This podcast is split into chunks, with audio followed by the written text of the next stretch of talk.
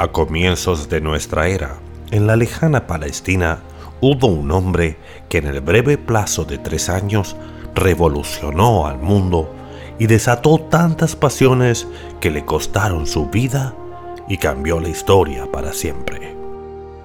Ese hombre fue Jesucristo, Super Maradona.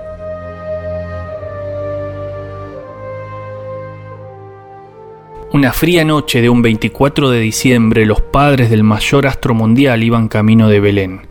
Don Diego iba caminando y junto a él su mujer, la Santa Virgen Tota, a punto de dar a luz a su hijo, sentada en un burro.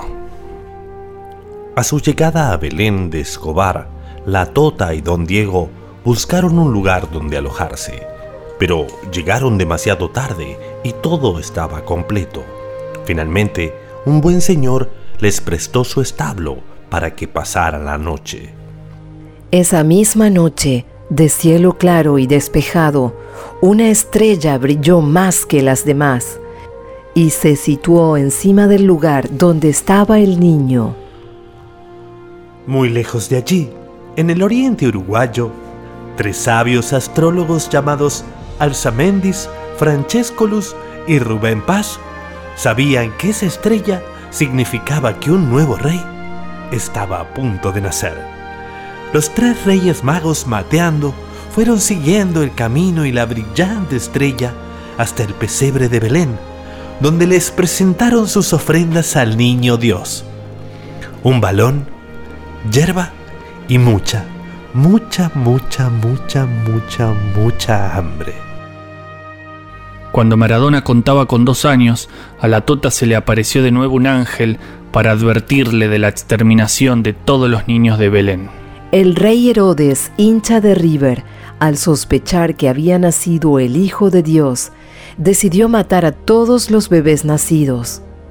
La Tota y don Diego huyeron con Maradona a Egipto para que no lo encontrara.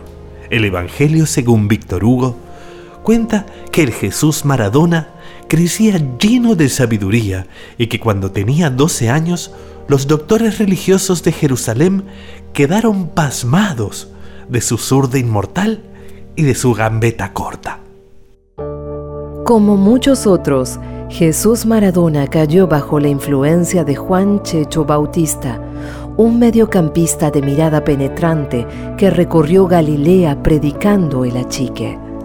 En el año 28 después de Cristo, Jesús dejó la vida tranquila de Nazaret Unidos y se encontró con las multitudes que se habían reunido en el Jordán, en el barrio de la Boca. Allí recibió el bautismo y cuando salió del agua vivió una experiencia religiosa profunda en la que escuchó la voz de Dios proclamándolo su Hijo.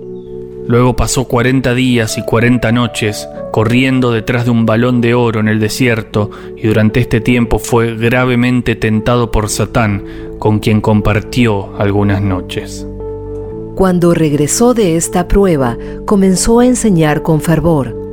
Tenía un magnetismo que atraía a la gente y enseñaba por medio de parábolas y tiros libres en cuya interpretación era casi imposible equivocarse. En efecto, su primer milagro lo realizó en una boda en el Luna Park donde los huéspedes habían acabado el vino. Maradona dijo, llámalo a Coppola que tiene un arreglo con Balmón. Era un milagro. Conseguir vino a esa hora era un milagro. Gobernaba Dualde. El pueblo se reunía en torno a él, su mensaje era simple, su modo de expresarse directo. Yo muchas veces dije que no quiero ser ejemplo y no, no, no voy a ser ejemplo, sino le voy a contar mis vivencias a los chicos. Porque creo que la droga está a la vuelta de la esquina y los chicos la pueden agarrar. La aprensión de sus adversarios creció porque su reputación se difundió gracias a los milagros que realizaba en el césped del Sinaí. Una cosa fue conseguir el vino, pero algo más fue resucitar a Torresani. A mí me echó Maradona.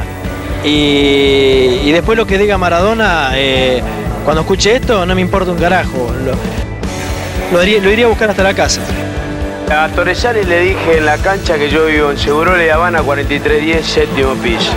No tengo ningún problema en que me venga a buscar, que me venga a buscar, porque estoy cansado de esto de lo de pico, ¿viste?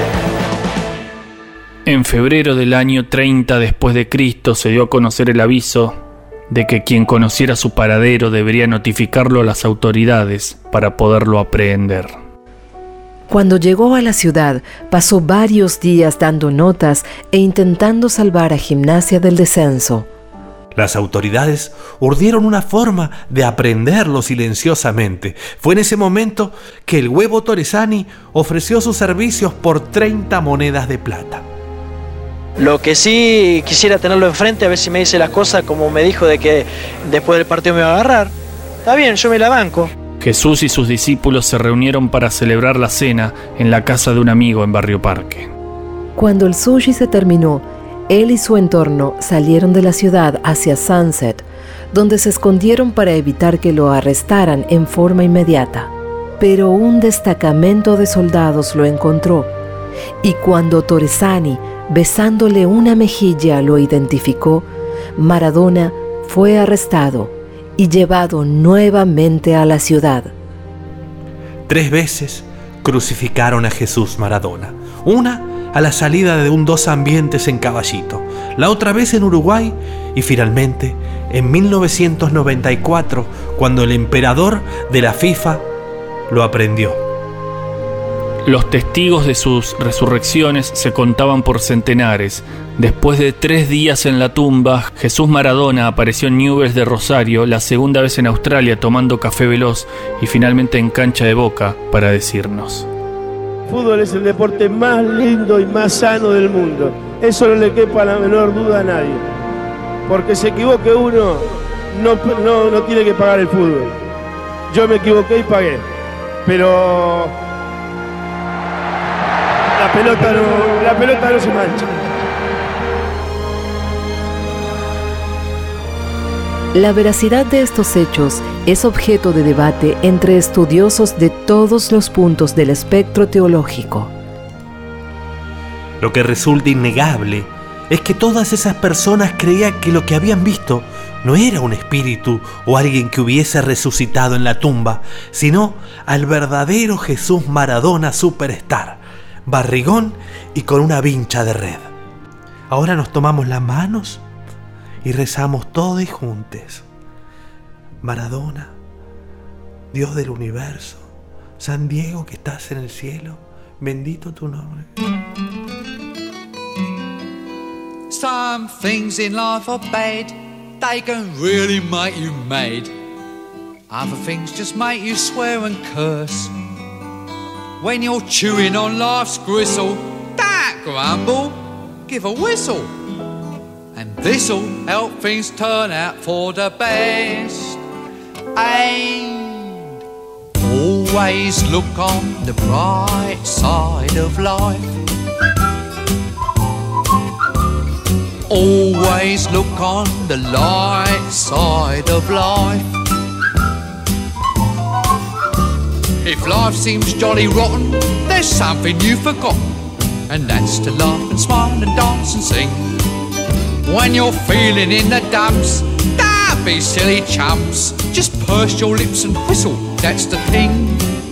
Hey, always look on the bright side of life. Come on. Always look on the bright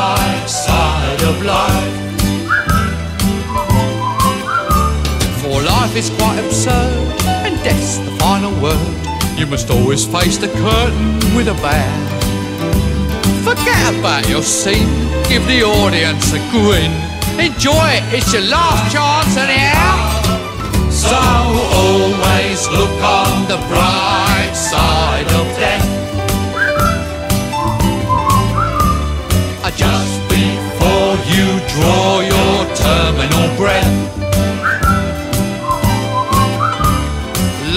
piece of shit when you look at it. Life's a laugh and death's a joke, it's true.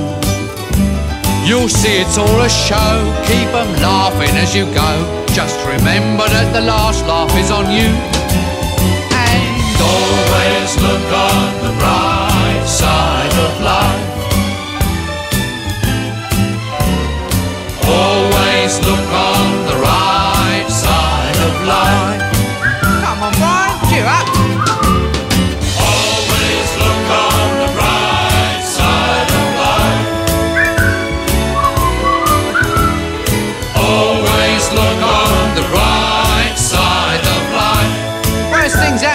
you know.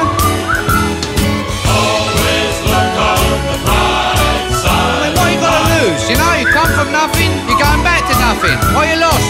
Nothing. Nothing will come from nothing, you know what I say? Cheer up, you old bugger. Come on, give us a quiz. There you are. See? The end of the film. Incidentally, this record's available in the foyer. Us got to live as well, you know. Alright, it's a lot. Let's get this bloody lot down. And change this man within three weeks. Do you think pays for all this rubbish? Never made the money back, you know. I told him. I said to him, Bernie, I said, they'll never make that money back.